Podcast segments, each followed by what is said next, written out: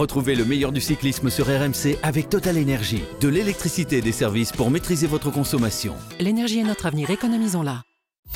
RMC. Grand plateau. Christophe Cessieux. Salut à tous, c'est un plaisir de vous retrouver pour une nouvelle saison de Grand Plateau, votre podcast préféré consacré à l'actualité cycliste qui entame, et oui, sa sixième saison, déjà six ans que notre druide sévit tous les lundis, n'hésitant jamais à donner un petit coup de griffe par-ci, un coup de rap par-là, mais toujours avec la passion qui l'anime pour le vélo. Salut mon Cyril, on est ravi de te retrouver pour cette saison qui débute. Est-ce qu'elle a bien débuté pour toi cette saison? Bon, disons qu'elle a débuté, bien, ça c'est un autre problème, mais bon, je vais pas vous faire, euh, vais pas vous faire l'énumération de mes nombreux problèmes, mais je vais très bien. Du moment que la tête va bien, euh, l'essentiel, euh, c'est l'essentiel. Le reste, on va rien savoir. On, on te voit pas, tu es là-bas, perdu dans tes, dans tes brumes bretonnes, mais en tout cas, on voit qu'à la forme de ta voix, ça devrait, aller. Euh, tu ne t'es pas trop ennuyé durant les, les deux derniers mois? Je sais que le mois de décembre, le mois de janvier, c'est pas les mois que tu préfères. Il n'y a pas beaucoup de bicyclettes à cette époque de l'année. hein. Oui, mais contrairement à ce qu'on pourrait penser, je ne me suis pas du tout euh, ennuyé. Euh, D'abord parce que je passe mon temps souvent à écouter, à chercher les incohérences dans tout ce qui peut être euh, raconté. Et puis il faut bien le dire qu'on a vécu de grands feuilletons cet hiver entre Ineos, Remco, euh, Lefebvre, Lefebvre et Jumbo. Finalement, tout ça, ça s'est résumé en un, en un tsunami dans un, dans un dé à coudre, puisqu'en fait, il n'y a eu que 16 transferts cet hiver. ce qui effectivement n'est pas beaucoup. Alors à côté, euh, à tes côtés, euh, celui qui euh, adore, qui adore te titiller tout au long de la saison, euh, t'apporter la contradiction. Il adore ça, te titiller. C'est Arnaud Souk. Salut Arnaud. Salut les amis, alors moi j'ai deux questions pour Cyril. C'est combien de noms d'équipes et de coureurs il va écorcher cette année et combien de fois moi je vais me faire gronder par, euh, par Cyril J'attends euh, la réponse avec impatience. Ah ça, on n'aura pas la Eh Le nombre de fois, on saura On pas. de comptera en début d'année Euh, non, mais euh, écoute, euh, ce sera à chaque fois que je t'écorcherai que nous serons en direct, bien sûr. Bon. Bah oui, à chaque fois. Euh, voilà, combien d'équipes Euh, Non, là pour l'instant, euh, je n'ai pas de ressentiment euh, particulier à l'heure euh, d'aujourd'hui.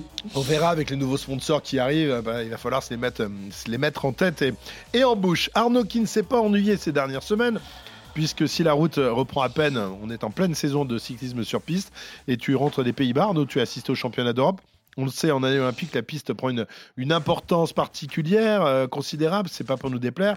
D'ailleurs, Cyril, tu seras aux côtés d'Arnaud l'été prochain pour les Jeux, notamment pour les épreuves sur piste. Un petit mot, Arnaud, En sur le, plus. le- le bilan des championnats d'Europe.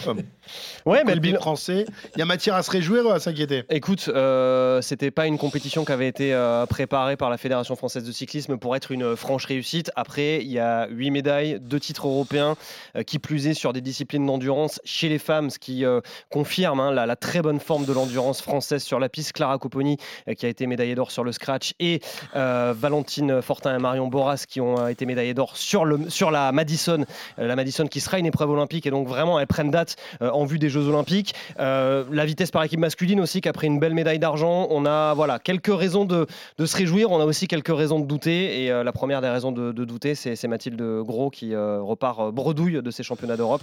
Et on a l'impression qu'il est un petit peu loin quand même le temps où elle était championne du monde de, de sprint euh, individuel il y a deux ans à 50 ans. Même si elle ne s'inquiète pas pour l'instant, elle dit que c'était un passage euh, avant de se préparer pour les Jeux Olympiques. On verra, on va soutenir évidemment Mathilde. Petit souci, c'est- je pense, dans la tête. C'est normal si elle avait. Si elle avait gagné deux médailles d'or, elle aurait dit euh, c'est formidable pour être en confiance pour les Jeux. Oui, non, mais, euh, non, mais en- Cyril, quand on, quand enfin, je suis sûr que tu l'as fait, mais quand on a regardé les, les courses et notamment euh, sur, sur les épreuves de sprint individuel pour Mathilde Gros, là où il y a matière à, à s'inquiéter et il ne faut pas être un grand spécialiste pour, pour le voir, c'est qu'elle n'arrive pas à prendre l'initiative. On voit qu'elle est plus forte physiquement, mais on voit bien que mentalement il y a quelque chose qui cloche. Elle, a, elle a peur de, de prendre les devants, quoi, et à chaque fois elle se fait piéger. Ces Jeux Olympiques. Oui, elle a peur de. Mm. Oui, non, je veux dire qu'elle a, euh, elle a peur de prendre les initiatives parce que quand on n'est pas bien physiquement, on peut pas tenter euh, des choses sinon qu'à être euh, ridicule. Mais je suis moins confiant que toi quand même, euh, Arnaud, parce que quand tu analyses bien les médailles qu'on a eues au championnat du monde, il faut les diviser par deux. Parce que la plupart des médailles qu'on a eues, c'est-à-dire on a eu quatre médailles sur des épreuves qui ne sont pas aux Jeux olympiques.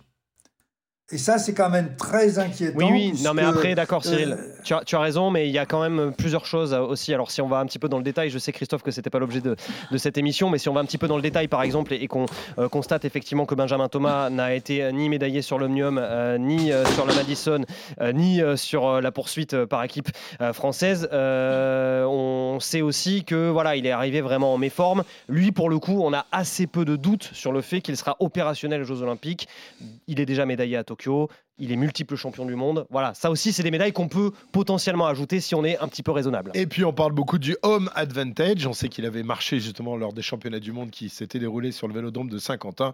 Et on espère évidemment que ce phénomène fonctionnera à nouveau l'été prochain à l'occasion des Jeux Olympiques. Mais revenons donc à la raison d'être de Grand Plateau, le cyclisme sur route, puisque les premiers coups de pédale de la saison ont été donnés la semaine dernière en Australie à l'occasion du Tour Down Under, euh, première épreuve de la saison. Le peloton entamera en fin de semaine sa saison européenne à Valence en Espagne. Et la première épreuve française, ce sera euh, sur les routes françaises, ce sera le Grand Prix de euh, la Marseillaise dans un peu moins de deux semaines, le 28 janvier. Ce mois de janvier, c'est aussi euh, celui des présentations d'équipe, des conférences de presse des uns et des autres. L'heure également de dévoiler ses objectifs et d'annoncer son programme. Mais nous, vous le savez, ce qu'on souhaite dans Grand Plateau, c'est d'assister à, à des attaques tranchantes, se régaler devant des succès à couper le souffle et des défaillances inattendues, des champions qui se révèlent, d'autres qui périclitent. Voilà ce qui nous fait vibrer et qui nous attend durant la saison qui débute et qui va nous tenir en haleine durant les dix prochains mois.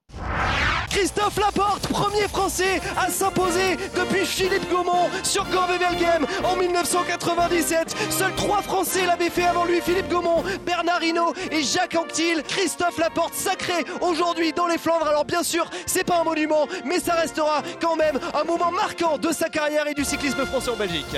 Vous entendez cette cloche qu'on entend ici depuis des années, depuis des dizaines d'années sur ce vélodrome André Pétrieux. Les 500 derniers mètres pour Mathieu Van Der Poel qui baisse la tête. Mathieu Van qui va avoir dans sa roue. Wout Van Aert, il peut se retourner parce qu'il a un ton de retard. Il a 500 mètres de retard, Wout Van Aert. Et même Jasper Philipsen qui lève la main pour lui dire bravo mon gars. Mathieu Van qui va remporter Paris-Roubaix, qui va devenir le huitième néerlandais de l'histoire à remporter Paris-Roubaix. La main sur le visage. Vraiment la plus belle victoire sans doute de la carrière de Mathieu Van. Monumental, monumental, monumental Mathieu. Quatrième monument pour le néerlandais. Est-il en train de le Tour de France On n'a jamais eu un tel écart entre ces deux hommes. C'est un coup énorme aujourd'hui qui est en train de réaliser Jonas Vingegaard. Vingegaard est en train de frapper du poing sur la table. Il montre qu'il est le patron, qu'il est l'homme en jaune, qu'il est l'homme qui va remporter un deuxième Tour de France d'affilée. Quel palmarès Quel palmarès il s'est construit celui-là Mathieu Van Der Poel qui serre le poing, qui est dans la dernière ligne droite et qui va pouvoir lever les bras, qui se met la main au niveau du cœur. Mathieu Van Der Poel, nouveau champion du monde de cyclisme sur route. La consécration du meilleur coureur de classique et de championnat de notre époque. Voilà quelques-uns des, moments forts de l'année 2023 et on espère en connaître de, de, nouveau en 2024. Alors vous savez, on est au mois de janvier, c'est la saison des vœux et je vais vous interroger sur vos vœux cyclistes les plus chers de l'année, euh, l'espoir que, que, vous avez comme ça, l'image que vous avez envie de, de retenir. Moi, je, vous en donnerai une tout à l'heure, mais on va peut-être commencer par, euh, par Cyril. Ton, ton vœu le plus cher pour cette saison 2024, ce serait sur quelle épreuve et tu verrais quoi par exemple?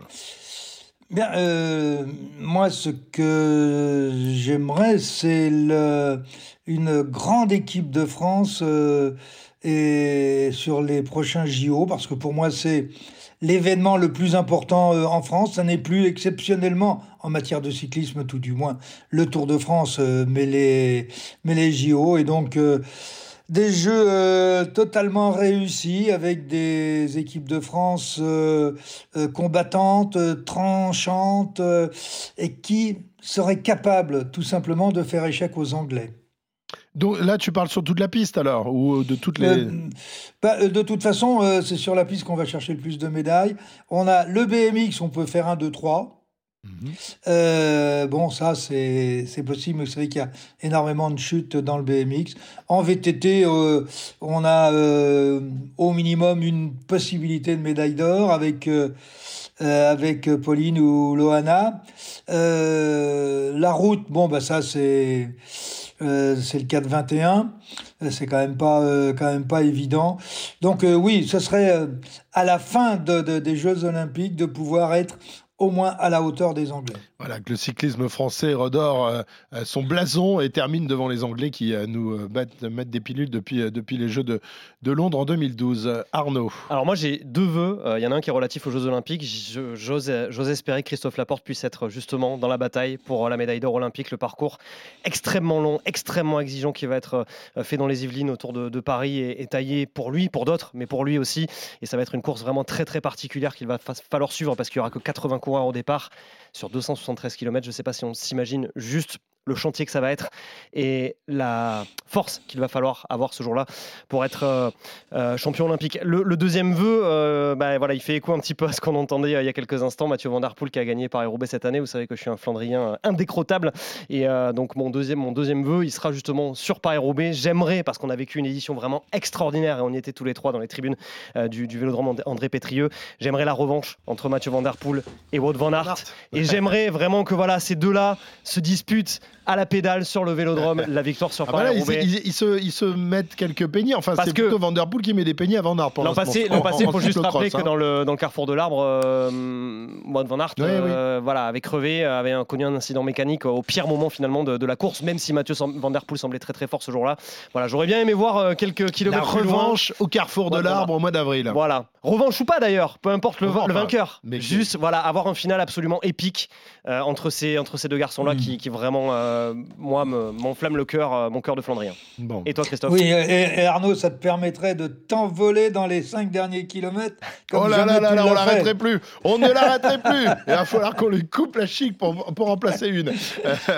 Euh, mais on va, on va essayer de, de s'appliquer. Mais c'est vrai que c'est, on a hâte aussi de, de voir ce, ce Paris-Roubaix, comme on a hâte aussi, et c'est mon vœu d'assister au Tour de France et notamment à cette dernière étape puisque vous le savez pour la première fois dans l'histoire le Tour ne s'achèvera pas cette année à Paris ah. mais sur la promenade à la maison.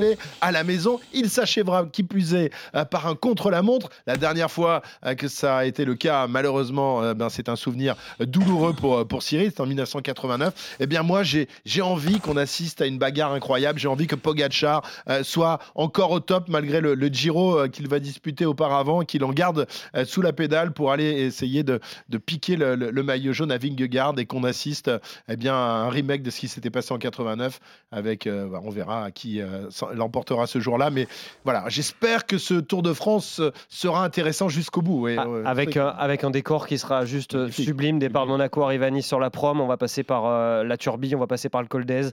S'il fait beau ce jour-là et qu'en plus on peut avoir, pardon, parce que ça compte aussi quand même hein, le, spectacle visuel, mais si en plus on peut avoir ce, ce duel sportif, ça serait extraordinaire. Trois événements, nos trois vœux ce sont trois événements qui se dérouleront en France. Hein, on le rappelle, les Jeux Olympiques euh, pour Cyril, Paris-Roubaix euh, pour Arnaud et le Tour de France euh, pour moi. Les trois grands moments forts de l'année cycliste sur notre territoire. On va se régaler d'ici le, mois de la fin du, mois de juillet.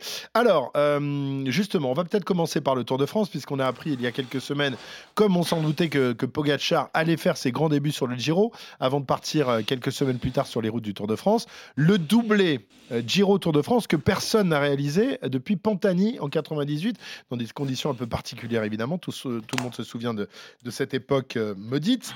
Est-ce que vous pensez aujourd'hui Poggi capable de faire ce genre de choses? On sait que c'est un c'est un, un super champion, euh, le plus grand sans doute actuel.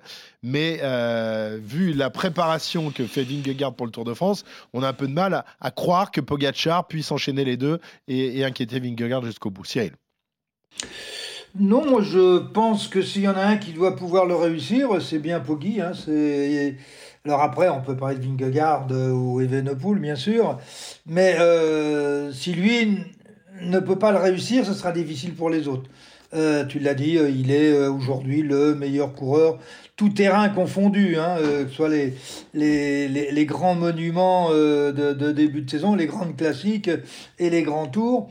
moi, je pense que il a raison de tenter, je je vais pas dire le doublé, mais de participer aux deux.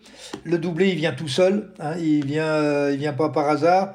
Si vous êtes dans le coup au Giro et que vous le gagnez, euh, le tour, vous êtes relâché.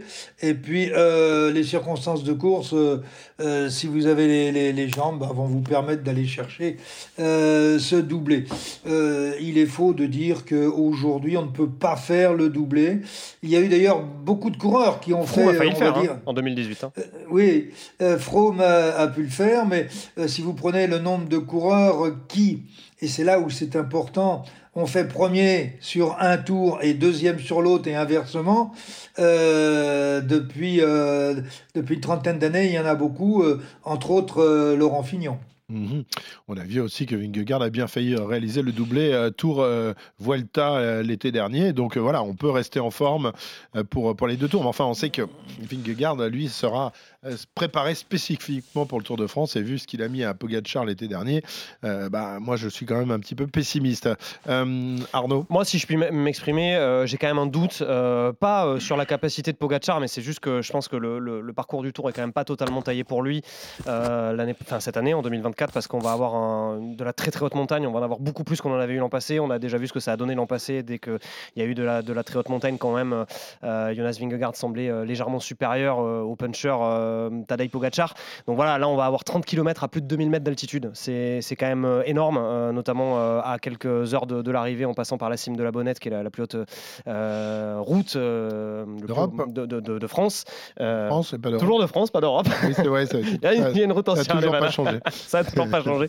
Donc, donc voilà, j'ai peur que ça soit quand même compliqué pas sur les qualités intrinsèques de Pogachar, mais plus sur l'adversité. Si Jonas Vingegaard est à son niveau des deux dernières années, je vois difficilement comment il peut être battu sur le tour. Comment vous analysez l'envie euh, de, de Poggi de participer au Tour d'Italie et donc de ne pas donner la priorité au Tour cette année? C'est quoi? C'est un aveu d'impuissance finalement ou au contraire l'envie d'entrer dans le club très fermé euh, des vainqueurs des trois grands tours, Cyril? Ben, je, je pense que Pogachar ne fonctionne pas exactement en fonction de la culture actuelle, si on peut parler de culture. Euh, et il est un coureur beaucoup plus, et d'ailleurs on le voit dans sa façon de, de courir, d'attaquer, un peu être chien fou, euh, euh, un petit peu à l'ancienne, un petit peu à la Eddy Merckx entre autres. Donc voilà un coureur qui finalement a besoin de nouveaux terrains pour retrouver des motivations. Quand vous regardez son palmarès, il a quoi 25 ans, il a tout gagné.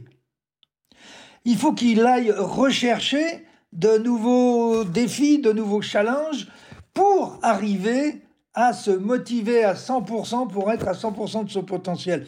Moi, j'ai quand même un peu le sentiment que depuis deux ans, ce qui lui fait défaut, c'est pas son potentiel, on le connaît, d'autant qu'il a démontré qu'en changeant de programme, il allait quand même gagner euh, le, Tour des Flandres, c'est quand même pas rien. C'est pas n'importe qui qui peut gagner un, Tour des Flandres.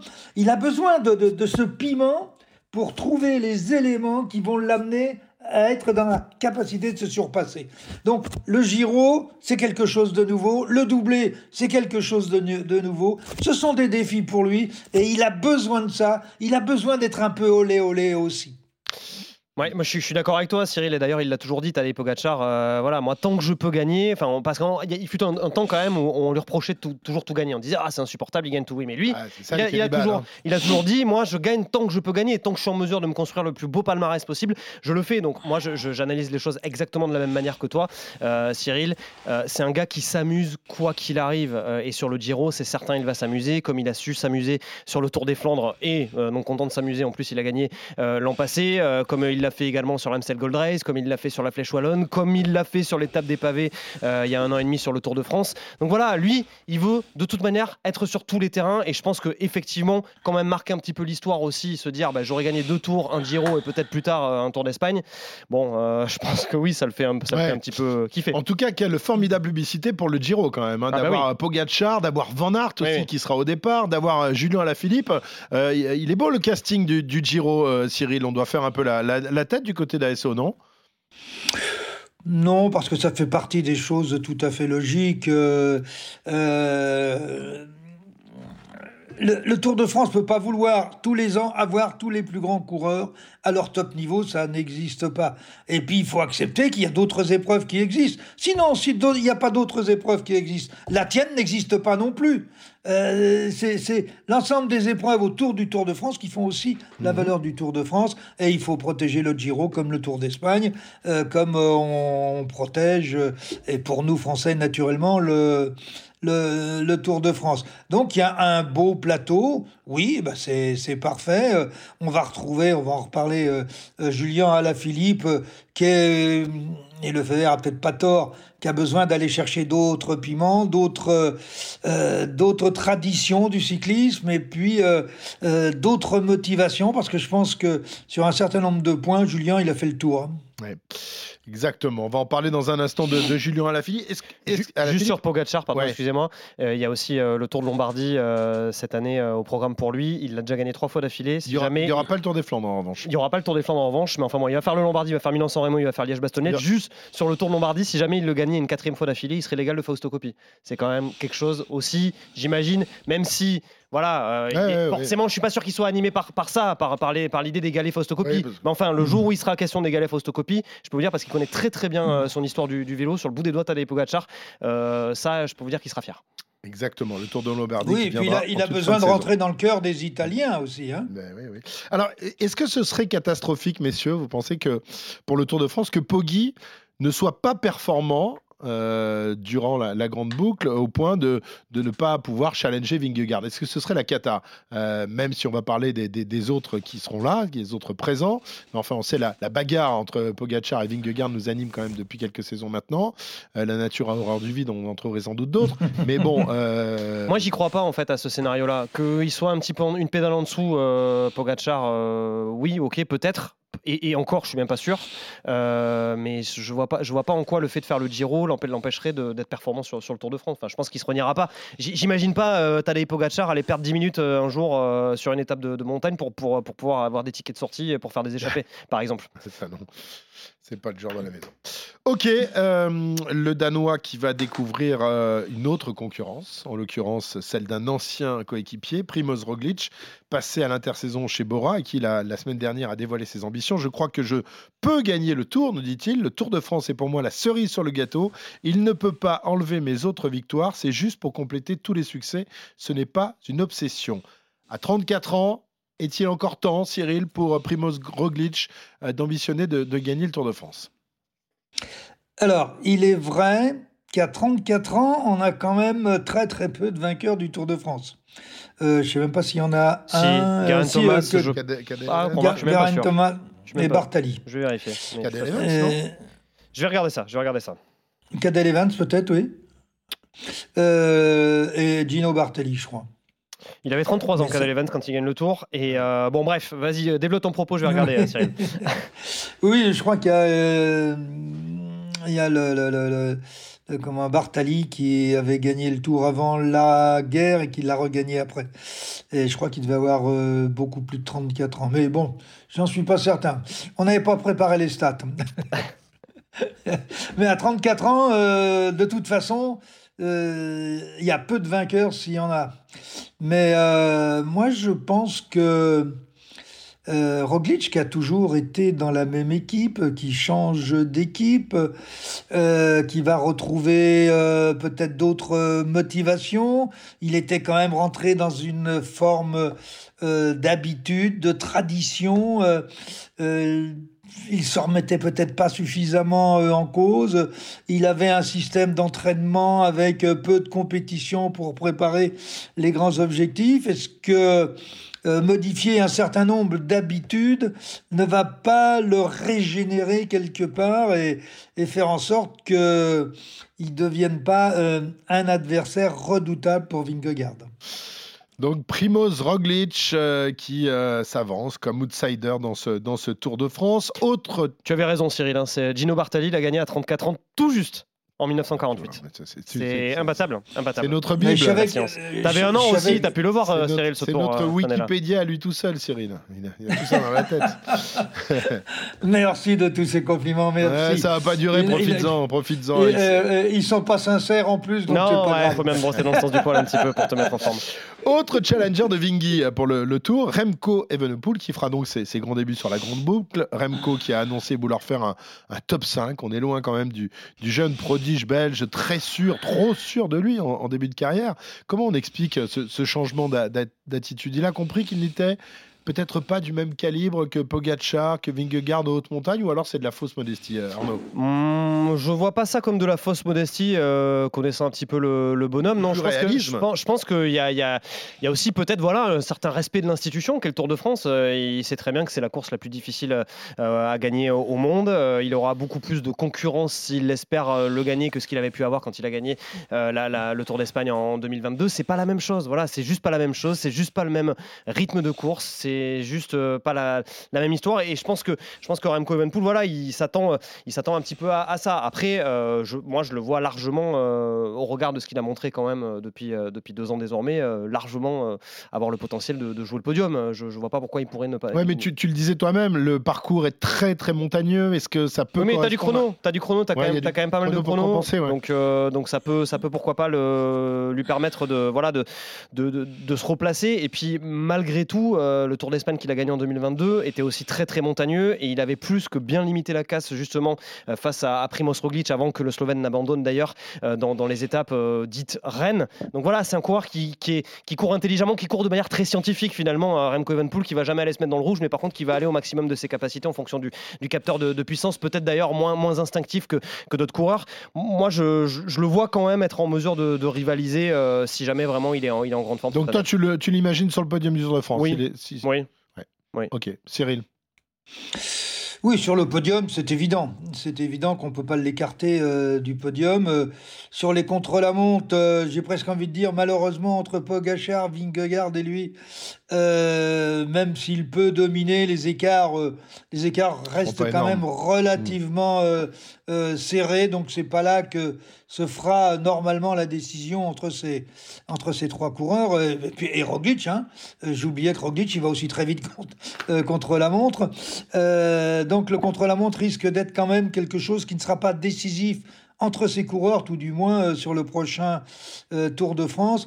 Euh, moi, ça me, ça me surprend et ça me déçoit un peu de, de voir que euh, Evene- Evenepoel, il rentre dans le rang.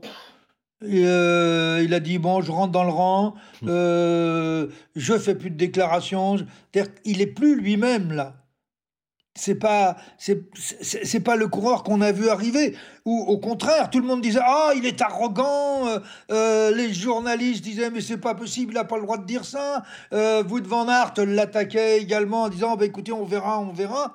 Euh, et puis d'un seul coup, oh ben vous savez, hein, oh ben je vais venir, je suis tout timide, je m'excuse. euh, si Bon, peut-être après, je peux faire Cyril, un top euh, 5, pardon, mais il faut, euh, faut voir quand même comment il s'est fait, euh, comment il s'est et encore, c'est c'est un bien maigre terme par, par la presse belge hein, il y a quelques années, justement, parce que, soi-disant, euh, il n'était pas à la hauteur euh, des performances qu'il revendiquait. Peut-être qu'il y a aussi une manière de se protéger pour lui, finalement. Il faut, quand même se souvenir qu'il y a, y a deux, deux, trois ans de ça, euh, deux ans et demi de ça, il a, non, trois ans de ça, pardon, euh, pendant les Jeux Olympiques de Tokyo en 2021, il s'est tellement fait, mais harassé par la presse pour avoir soi-disant fait perdre Wout van Aert lors des Jeux Olympiques, qu'il en a quand même plus ou moins derrière souffert d'une espèce de mini-dépression. Alors je sais pas, peut-être que le terme est un petit peu grand, mais en tout cas vraiment psychologiquement, il est quand même tombé très très bas, Remco Evenepoel. Donc peut-être aussi qu'il y a une volonté de sa part de se protéger. Peut-être que son entourage lui a dit bon ben vas-y, n'en rajoute pas, euh, la ramène pas. De toute manière, euh, en plus on n'a pas une équipe forcément euh, taillée pour, pour bastonner avec euh, Jumbo et avec, euh, et avec UAE. Il peut y avoir de ça aussi. Ouais, et puis s'il se remet à gagner un grand tour, euh, il pourra peut-être retrouver de, de sa superbe. Mais là, bon, l'année dernière. on n'a on a, on a jamais intérêt à être. Parce que là, il est contre nature. C'est pas lui, ça. C'est pas lui qui parle, là. Il a appris sa leçon. Ouais, mais toi, t'aimes bien les grandes a- gueules, il a- c'est pour ça a- que t'adores Arnaud, été- on a bien compris. Il a, il a, il non, mais il a été formaté, c'est clair. Maintenant, est-ce que le fait euh, d'a- d'avoir quitté les Flandres pour aller euh, au soleil euh, euh, espagnol, est-ce que ça l'a pas un petit peu rendu plus, plus mou. Ah, ça, c'est le Et breton que- qui parle. Le, bre- le breton n'aime pas le soleil, donc ça rend mou le soleil. Il faut euh, les rudes climats. Non, la du vie, Nord. la vie est peut-être trop belle là-bas, il a plus envie de se faire mal. Mais une chose est certaine, euh, moi, sur ce que j'ai vu, et ça m'ennuie parce que j'étais l'un des grands supporters Bah de, oui, de, de, Evenepoel. Euh, et, et je l'ai même défendu le jour de, où il chute dans le Tour de Lombardie, où il avait fait des déclarations tout le monde disait Oh là, il a la grosse tête, etc. Puis il a eu sa chute. Alors après, effectivement, il, déjà, il a été un an euh, out, euh, ce qui peut expliquer aussi peut-être une certaine forme de prudence, et un peu comme le disait euh, Arnaud, euh, il s'est tellement fait allumer derrière. Bah, de toute façon, c'est la mode aujourd'hui. Dès que vous dites quelque chose, vous avez 4 milliards de gens qui vous jugent. hein. Euh, C'est merci les réseaux sociaux, c'est parfait, même ceux qui n'y connaissent rien, surtout d'ailleurs ceux qui n'y connaissent rien. Mais moi, j'aimerais bien qu'ils reviennent, euh, qu'ils redeviennent le Evenepoel. J'ai presque envie de dire d'avance le, à pit- le gamelle. pitbull, quoi. Le pitbull. Voilà, euh, le pitbull. à la- mais le, le- le et- Bernard Hinault belge, Ouais. je, je l'ai qualifié il y a peu de temps quand il a dit euh, euh, Ah oui, mais moi, un top 5, je lui dis Tiens, c'est le go du belge. Bah, moi, j'aimerais bien qu'il redevienne le, le Bernard Hinault belge.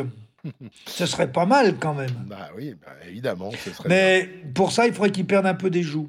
Ah, il a encore un peu de. Ouais, mais là, Oh, c'est- l'hiver, là.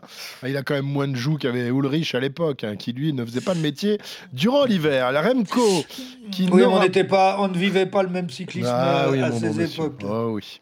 Remco, Ah oui. qui n'aura pas à ses côtés comme lieutenant sur la grande boucle Julien Alaphilippe. Hein, le fait vert a, a choisi de l'envoyer sur le Giro, une course qui, je cite, tonton Pat, convient à son style de coureur impulsif, pas toujours intelligent, mais que les gens aiment. Et boum, une nouvelle pique. Cyril, euh, partages-tu le sentiment de Lefebvre Mais même si tu ne le par- même si tu le partages, euh, je, je pense que tu peux le partager. Est-ce à un manager d'équipe de euh, tenir de, te- de tels propos?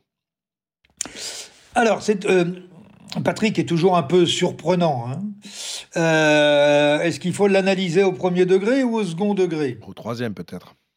Voire peut-être même au troisième. Euh, il est clair que euh, la façon de courir de Julien à certains moments n'est pas euh, la plus justicieuse. Judicieuse, pardon. Euh, il fait quand même des choses, mais quelquefois, euh, bah, ça se retourne pour lui. Euh, C'est arrivé aussi à Bernard Hinault, des fois, de courir complètement à l'envers et la course, euh, d'un seul coup, changeait complètement de physionomie et il se retrouvait plutôt en position, en position avantageuse. C'est arrivé, entre autres, sur un tour de Lombardie. Donc, à certains moments, il est à l'instinct. Il n'est pas obligatoirement dans la réflexion en course. Ça, on va dire, c'est le premier degré. Et c'est vrai, on peut pas le, on ne peut pas le nier. Mais c'est aussi sa forme de courir. On parlait de Pogachar tout à l'heure. Euh, Pogachar, il est aussi un peu comme ça en course. Euh, je vois difficilement quelqu'un aller dire oh, il n'est pas intelligent en course. Euh, si, il a, fait des, il a fait des erreurs sur le tour. Il en a quand même fait quelques-unes. Mathieu Van Der Poel euh, aussi a tendance à attaquer parfois de très loin et on dit euh, c'est complètement dingue d'attaquer de si loin, mais souvent ça marche. Oui, mais, mais ça marche des fois. ouais, mais souvent voilà, alors, soit on aime ces coureurs-là, soit on les aime pas. Ouais. Et nous on les aime. Bon, Julien, c'est sa forme. de- Et il faut pas le mettre dans un autre, euh, dans un autre style. Euh, Christophe, rappelle-toi depuis le temps que je te dis, il faut qu'il prépare le tour. Et la question, est-ce qu'il est capable de courir comme un vainqueur du tour? C'est-à-dire en ne bougeant plus, en surveillant deux ou trois coureurs, mais 24 heures sur 24, même la nuit. Euh, Julien, il peut pas faire ça. Hmm. Et puis, euh, d'un autre côté, euh, quand euh, il parle de l'intelligence, si on va au second degré, il y aurait peut-être beaucoup de choses à les regarder sous le tapis. Bon, on va pas euh, enlever toute la poussière qu'il y a sous le, le- le tapis de, de Julien. non, laissons, laissons le tapis. Où il On est. va, en acheter, on va en acheter un neuf pour nous. Voilà. En tout cas, il sera au départ euh, euh, du Giro et euh, il peut aller, euh, non pas viser le classement général, mais il peut aller chercher de, belles victoires d'étape et se reconstruire un, beau palmarès. on l'espère en tout cas. Julien, dont les objectifs cette saison seront donc de bien figurer sur le Giro, mais également sur les grandes classiques belges de début de saison, notamment le Tour des Flandres, avant de se consacrer à la préparation de la course olympique. Le Tour des Flandres, Arnaud, est-ce que ça peut être dans les, dans les cordes de, Julien Bah, ça aurait pu être dans les cordes et ça a failli être dans les cordes l'année où il est justement à la lutte avec Mathieu Van Der Poel et, et Wout Van Aert. je ne remets plus l'année, je crois que c'est 2021. où pour sa première participation, bah, il est dans le bon trio, hein, il est dans le bon wagon très clairement. Et puis il y a cette histoire là de, chute avec, avec la, moto, la moto suiveuse qui malheureusement lui, a, lui a coûté derrière. Arnaud, c'est un problème d'oreillette. Hein. Oui, bon, il y a quand même, oui, oui, oui, oui, mais il y a quand même une histoire avec la moto, euh, Cyril. Euh, oui, non, mais il va toucher la moto parce qu'il s'occupe de l'oreillette. Oui, d'accord, mais euh, sinon il n'y va jamais. Oui, la, cause de la chute, c'est la moto ou c'est l'oreillette? Non, c'est l'oreillette. Bon, allez, bref. Non, non, pas du tout. Le, le, le motard, il fait exactement la manœuvre qu'il fallait faire. Bon, en tout cas, c'est. Voilà, non, non, mais essayez pas de me faire dire que c'est la moto. C'est en heurtant la moto. N'oubliez pas que c'était quand même le commissaire qui, venait là pour protéger les coureurs. Tu m'en fais perdre mon latin, Cyril, je ne sais plus ce que je disais. Oui, mais c'est pas la peine, plus personne s'en sert du latin. Ben, oui, oui, oui. c'est pas vrai. Non, je disais, non, mais voilà, oui, à ta, question, est-ce qu'il peut faire quelque chose sur le Tour des Flandres J'aurais dit qu'à l'époque, oui, il pouvait. J'ai espéré l'année suivante qu'il puisse. Là, honnêtement, euh, quand je vois ce qui s'est passé l'an passé, euh, bon, alors même si Pogacar il sera pas cette année, euh, je me dis quand même qu'il y a des garçons, et puis il y en a d'autres qui arrivent aussi, qui pourraient disputer la, suprématie. Enfin c'est quand même une course où, ok, c'est jamais un pimpin qui gagne, mais il y a quand même un petit peu de, on va dire, de, données, beaucoup de données aléatoires. Il faudrait vraiment qu'il soit extrêmement fort pour euh, être au-dessus du lot. Je, je, l'imagine mal, mais j'espère me tromper et on aura quand même de premières indications déjà avec Estrade Bianchi et Milan San Remo au mois de mars. Le problème, c'est que le Ronde euh, est aussi dans les cordes et surtout dans les cordes d'un coureur qui semble injouable en ce moment. C'est le néerlandais euh, Mathieu Van Der Poel qui règne sur les cyclocross comme il ne l'a jamais fait. Mathieu peut-il faire encore mieux en 2024 qu'il a fait en 2023 L'année dernière, on rappelle, il avait réussi le triptyque San Remo, Roubaix, championnat du monde. Difficile de faire mieux. Il sera en tout cas au départ des premiers euh, monuments, San Remo, le Ronde et, Roubaix. Est-ce que vous croyez à un triplé de la part de Van Der Poel? Il est dans la forme de sa vie en ce moment, Cyril, mais il faut la, garder jusqu'au mois d'avril. Hein. Oui, euh, la garder, c'est pas un grand problème. Maintenant, vous savez, euh, avec l'intelligence artificielle, on est capable de tout faire. mais je ne suis pas sûr qu'il puisse faire le même triplé mais il peut refaire un triplé, pas obligatoirement le même. Hein. Euh, rappelez-vous que quand vous êtes trop favori, c'est pas toujours évident euh, d'assumer la gagne. Mais euh, peut-être qu'il gagnera pas, peut-être qu'il gagnera pas Milan-San Remo, peut-être qu'il gagnera le Tour des Flandres, peut-être qu'il gagnera pas Paris-Roubaix. mais voilà un coureur qui peut de toute façon faire encore cette année un triplé. Et s'il réalise encore cette année un triplé, alors ça sera absolument extraordinaire.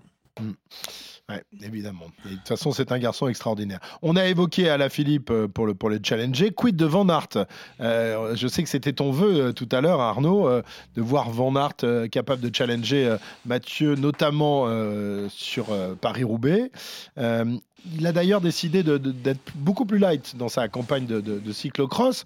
Euh, il est battu régulièrement et de manière euh, impressionnante par, par Van Der Poel. Bah, c'est ce qui m'inquiète un peu. Ah oui, c'est ça. C'est ce qui d'habitude dans, dans, la euh, perspective du duel. c'est vrai que bon voilà, si, si, là il se met pas quand même une petite une petite pile pour être pour être dans une meilleure forme. Encore que j'imagine que sa forme est quand même de, de fort belle de fort belle facture malgré tout, mais j'ai peur quand même que ça soit compliqué pour lui de, de rivaliser à la lumière de ce qu'on a vu effectivement sur sur, les cyclocross ou sur les cyclocross pardon où Mathieu Van Der Poel a été euh, vraiment euh, monstrueux. Voilà, je, je, me je me demande quand même si euh, il n'aurait pas atteint un petit un petit palier, un petit plafond de verre, je sais pas, mais en tout cas un petit palier et il faut se souvenir alors même s'il attendait un enfant sur le Tour de France l'année dernière qu'on avait quand même régulièrement dit qu'on était un petit peu déçu de ses mhm. performances, il n'avait pas été capable de gagner d'étape pour la première fois depuis bien longtemps sur le Tour de France. Bon, voilà, j'espère que j'espère qu'on aura on aura un grand c'est pas le crépuscule d'un champion, c'est ça? Mais Il est ben, encore jeune. Non, quel âge, oh, bah, Ils ont le même âge, hein, les, les, les, deux, à quelques, à quelques mois près. Euh, ils ont un, un petit, il doit avoir 29 ans, si je dis pas de, de bêtises. Euh, Wout Van Aert et Mathieu Van Der Poel en a 28. Mais, euh, mais oui, non, espérons que ce soit pas le crépuscule et puis espérons-le surtout pour, voilà, pour, ah pour, les affrontements. Parce que ah, comme on, a eu Boulen Cancellara il, y a, il y a quelques années sur les Flandriennes, on a envie de continuer à avoir ce, Van Aert, mm. Van Der Poel. Exactement, 29 ans pour euh, euh, van Aert, donc euh, qui bah, va tenter lui aussi l'expérience du Giro. Il laissera justement Christophe Laporte se débrouiller tout seul sur le Tour de France. finalement, Cyril, le, principal challenger de, de, sur, les classiques, sur les grandes classiques, si ce n'est pas Van Aert, ce sera sans doute une nouvelle fois Pogacar, même si lui ne sera pas au départ du, Tour des Flandres, mais enfin il sera là, il sera là ailleurs, il sera là sur Milan-San Remo notamment, il sera là sur Liège-Bastogne-Liège, Pogacar. Vanderpool, à qui aura le plus de monuments à la fin de la carrière. Hein. C'est un vrai mano à mano qui se livre les deux, hein, quand même. Ah oui, après, il faut les entretenir, hein, les monuments. Euh, euh, pour revenir à ce que disait Arnaud, euh, qui l'a dit avec beaucoup de diplomatie en douze phrases. oui, depuis allez, de... prends-toi, prends ça dans la tronche. non, mais je vais, je vais, prendre ta conclusion. oui, je, je... déjà l'an dernier, j'avais l'impression qu'il avait un petit cran en moins et là, sur ce qu'on voit dans le cyclocross, il a deux crans en moins sur le cyclocross et il n'est pas moins entraîné que les autres années. N'oubliez pas que c'est un garçon qui met tout ce qu'il fait là sur, euh, sur, les, sur les réseaux sociaux. Et il s'entraîne pas moins que les autres années. Il est tout simplement un petit cran en dessous.